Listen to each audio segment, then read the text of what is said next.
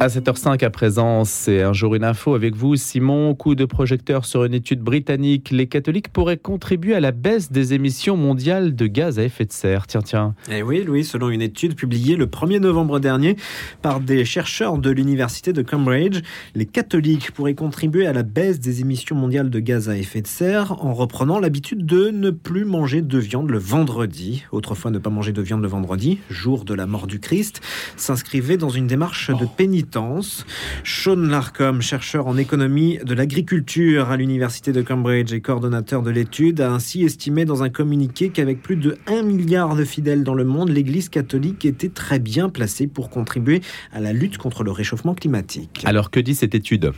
Les chercheurs ont évalué l'impact d'un appel lancé en 2011 par les évêques catholiques d'Angleterre et du Pays de Galles aux fidèles pour qu'ils s'abstiennent de manger de la viande le vendredi si seulement un quart d'entre eux environ ont changé leurs habitudes alimentaires, cela a néanmoins permis d'économiser 55 000 tonnes de carbone par an, selon l'étude, soit le nombre d'émissions évitées si 82 000 personnes de moins prenaient un vol Londres-New York en une année.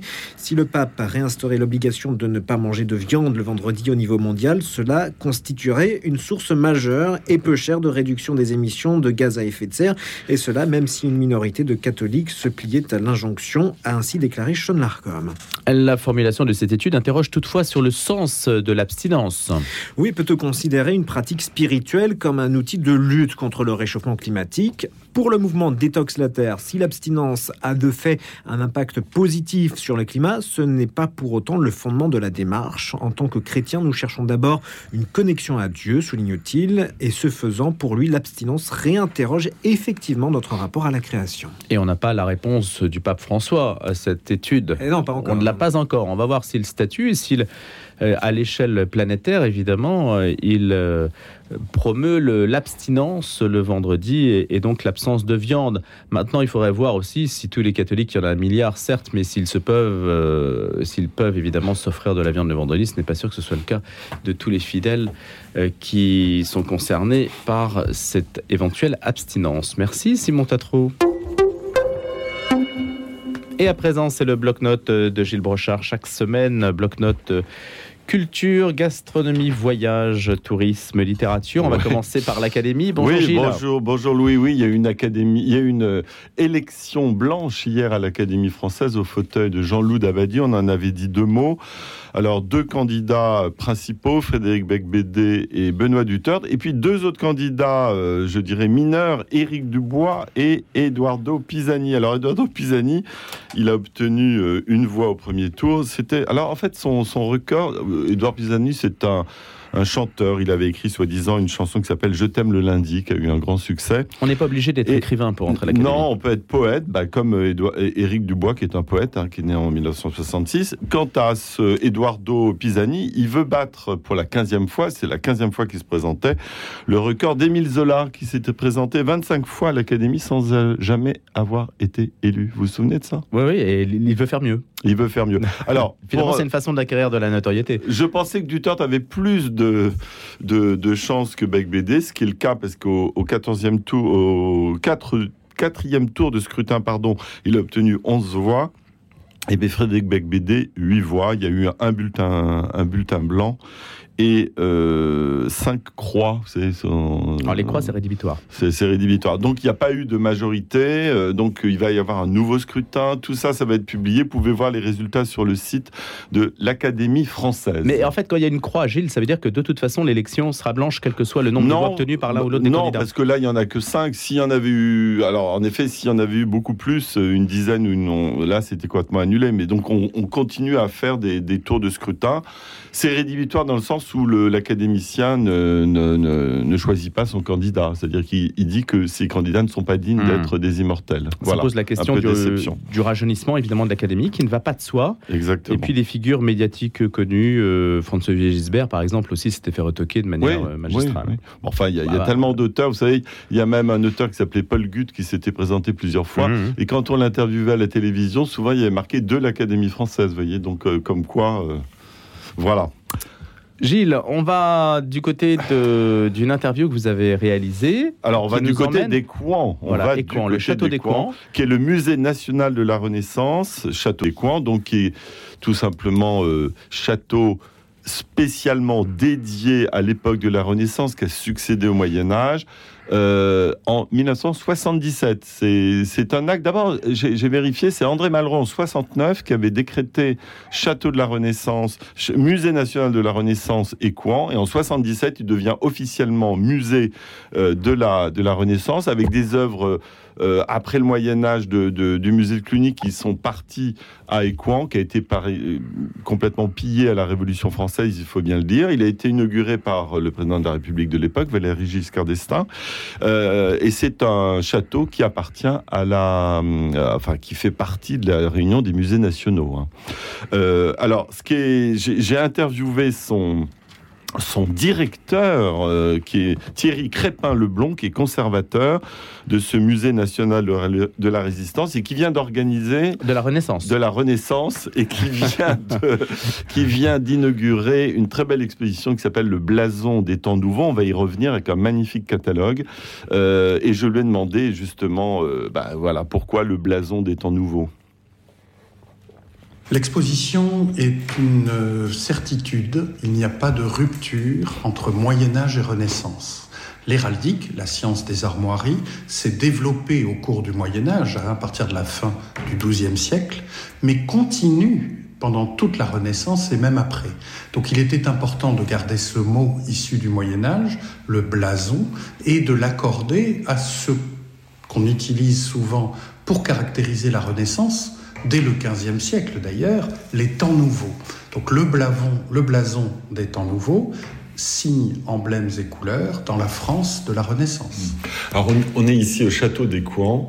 Il faudrait peut-être un petit rappel pour dire qui habitait ici et qui faisait vivre ce château. Le château des Couans est situé au nord de Paris, à environ 19 km, sur la route du château de Chantilly.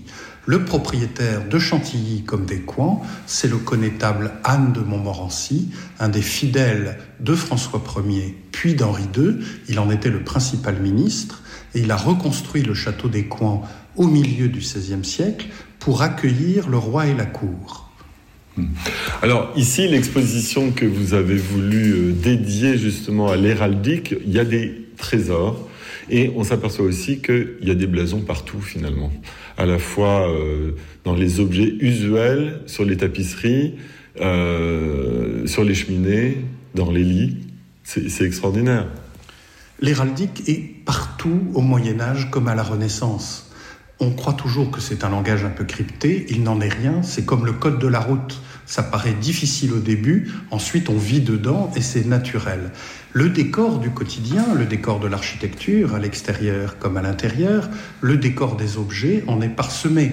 Ça peut être des écus, mais ça peut être des couleurs, ça peut être ces images accompagnées de mots ou sentences qu'on appelle des emblèmes ou devises, et en fait ça devient même un véritable décor sans que la signification soit toujours nécessaire. Alors, qu'est-ce qu'on pourrait donner comme exemple de prêt pour cette exposition que vous avez le plus choyé, euh, dont vous êtes le plus fier?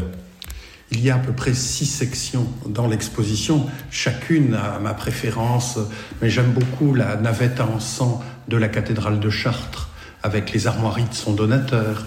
Bien évidemment, l'armure du dauphin, futur Henri II, entièrement dédiée à son choix de l'emblématique lunaire.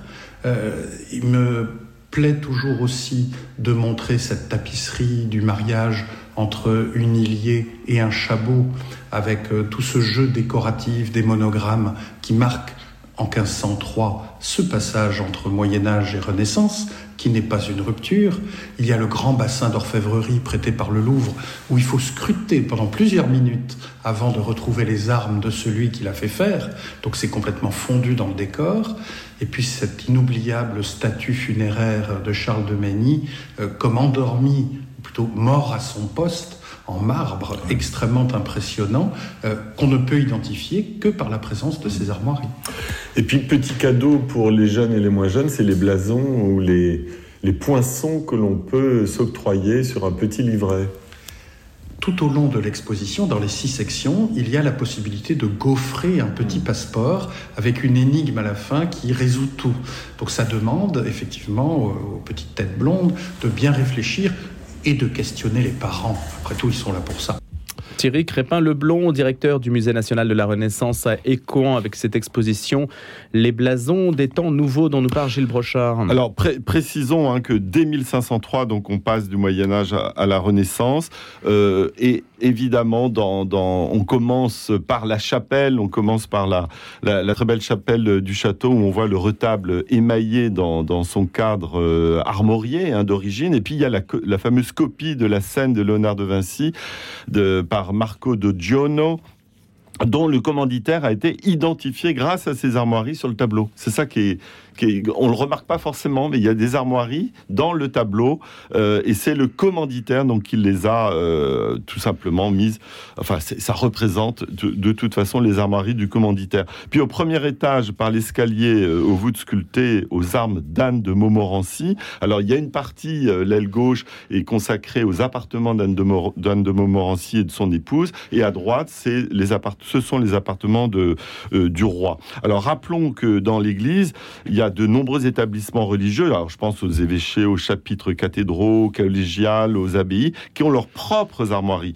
Donc c'est des insignes de la charge qui sont sur la mitre, qui sont sur la crosse, qui sont sur les chapeaux d'évêques, des cardinaux. On les retrouve aussi dans l'orfèvrerie, sur les calices, dans les céramiques, les tapisseries. On retrouve tous les blasons des donateurs, notamment.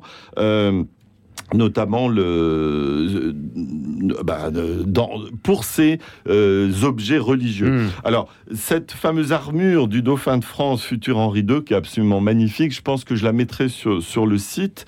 Euh, ah, je pensais que vous alliez dire je la mettrai dans mon salon. Non, dans mon salon, ça sera un petit peu grand. donc, Henri II, fils de François Ier, et qui va épouser Catherine de Médicis. Donc, vous voyez, on est au cœur de, de la Renaissance. Il avait comme parrain Henri VIII. Il va mourir dans le fameux tournoi, vous savez, euh, devant l'hôtel de Sully.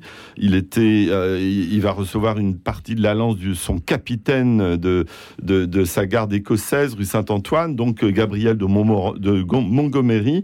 Et puis, en 1553, donc quelques années avant sa mort, évidemment, puisqu'il est mort à 40 ans, il avait épousé donc Catherine de Médicis, la fille de Laurent de Médicis. Vous voyez, on est vraiment dans, dans la renaissance à la fois italienne, française.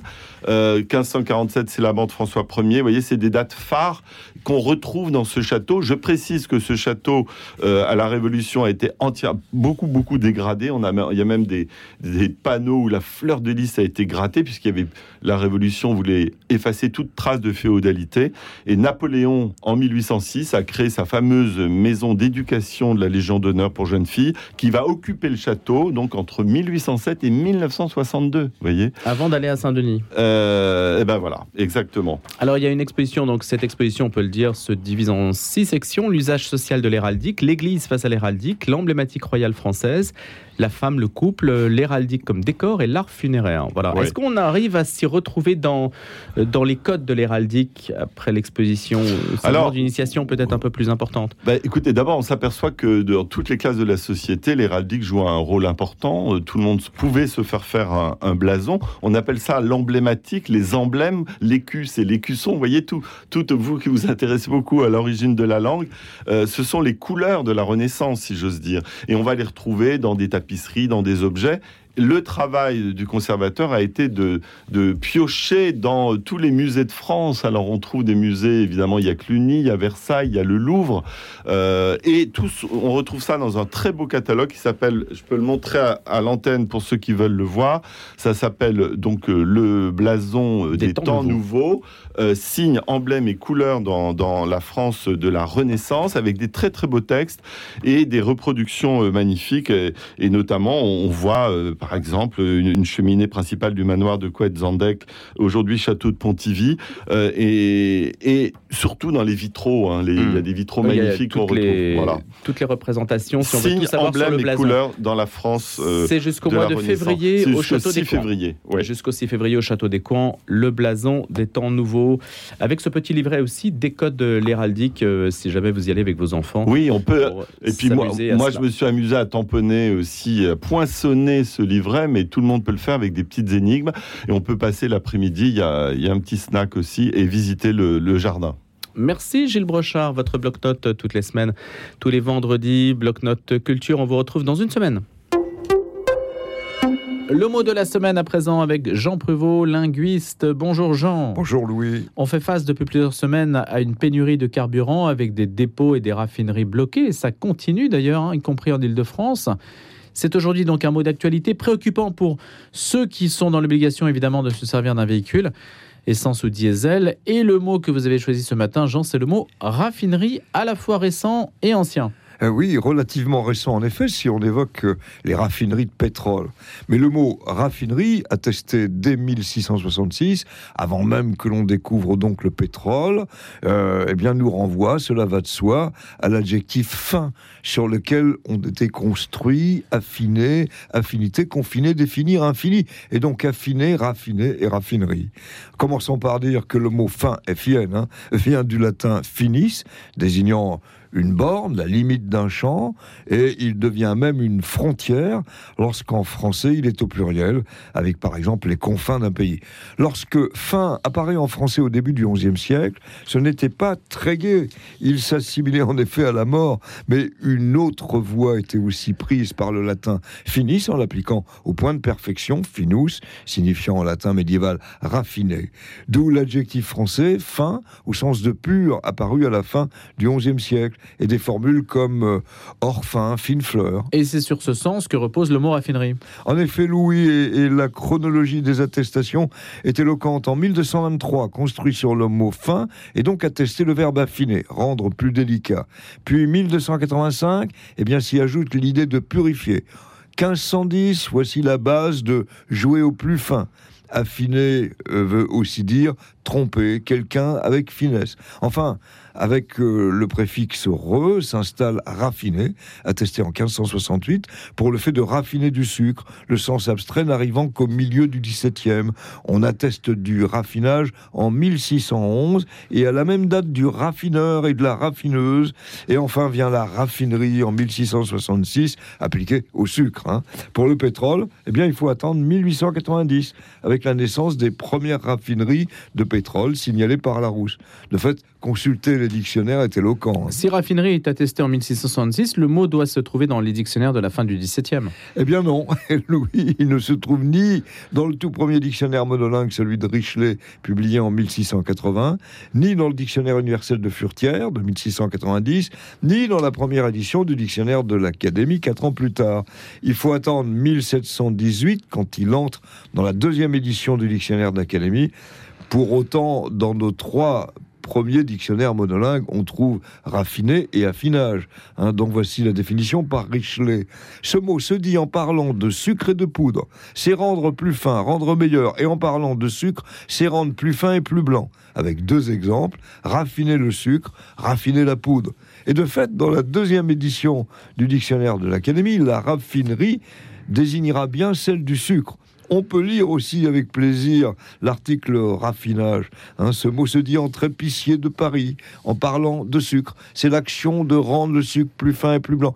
Il signifie aussi sucre raffiné de Rouen ou d'ailleurs avec euh, des exemples plaisants. Donnez-moi du raffinage de Rouen. Combien vend-on le raffinage de Rouen? Ce sucre est du raffinage de Rouen. Bah, on n'avait pas encore de pétrole, mais assurément du sucre. Hein. Et donc raffinage de Rouen, on sait ce que ça veut dire à l'époque, c'est donc du sucre. Est-ce que le sens figuré de raffiner, rendre plus fin dans la parole, les sentiments, existe déjà? Oui, et, et la définition en est la suivante. Être adroit, subtiliser, comprenons rendre subtil, et là vient cette réflexion étonnante, il ne faut pas tant raffiner sur le langage, bah, ce qui frappe, c'est de retrouver le même point de vue chez Furtière, qui, après avoir défini le raffinage du sucre, que l'on épure en le faisant cuire et écouler plusieurs fois dans les sucreries, signale le raffinement comme la recherche curieuse, subtilité, ajoutant le trop grand raffinement sur une matière se tourne souvent en galimatia. Il précise même pour le verbe raffiner qu'à force de raffiner et d'être délicat sur la langue, on la rendra stérile. Bon, il est vrai que c'était à l'époque des précieux, hein, et euh, on ne les même pas dire mains, mais on parlait des belles mouvantes, on appelait les pieds toujours mal à l'aise dans les chaussures, les chers souffrants. Bon, alors c'est vrai euh, que sans essence, nos chers souffrants ne risquent pas d'appuyer sur la pédale de l'accélérateur de nos voitures. On a tout de même hâte de pouvoir les agiter hein, de nouveau. Merci Jean Prévost. Est-ce que vous avez écrit un, vous avez écrit un dictionnaire de la préciosité ou du Ah, langage précieux? Ça sera intéressant, ça. Oui, alors j'ai travaillé là-dessus il y a longtemps, dans le supplément du dictionnaire de Littré, euh, quelque chose qui correspondait à euh, les mots d'autrefois et les expressions d'autrefois. Donc il y avait les précieux, bien sûr. C'est aussi un enrichissement du vocabulaire. Merci Jean, à la semaine prochaine. Merci beaucoup, Louis.